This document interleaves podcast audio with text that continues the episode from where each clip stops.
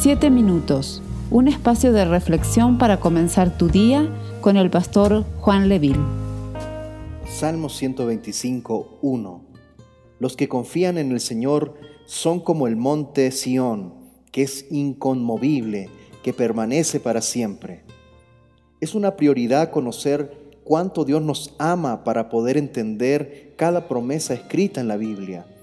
Dios no nos obliga a amarlo ni a ser agradecidos, porque eso será una decisión nuestra.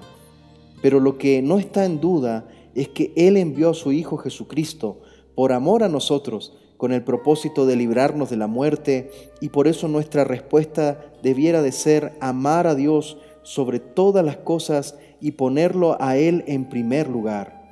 Los grandes hombres y mujeres de Dios que aparecen en la Biblia, cuya vida siempre fue cercana y totalmente dependiente del Señor, se comportaban como sus hijos, orando e intercediendo de día y de noche y viviendo bajo la gracia de su Creador.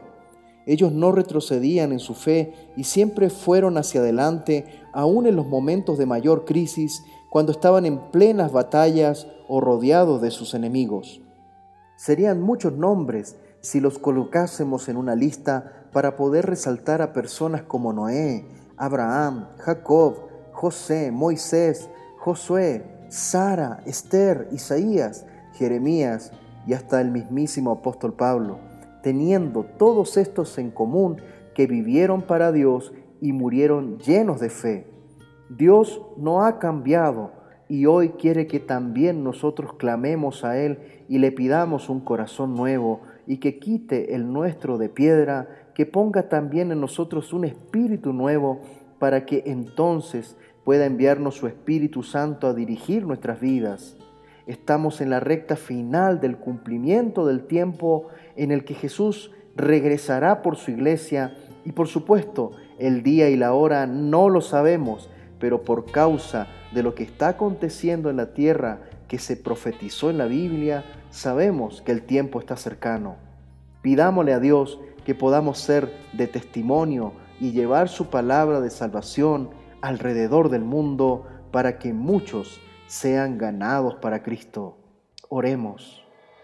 Amado Dios, fortalece nuestra fe en medio de las pruebas. Te pedimos que fortalezcas nuestra fe en medio de las circunstancias que nos están rodeando. Confiamos, mi Dios, de que tú usarás a tu iglesia con poder y gloria para llevar a cabo la gran comisión.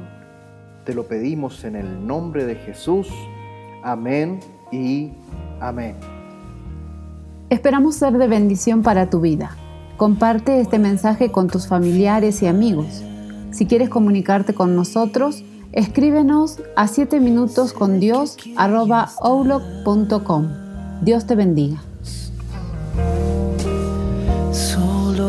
descanso en ti. No me dejarás.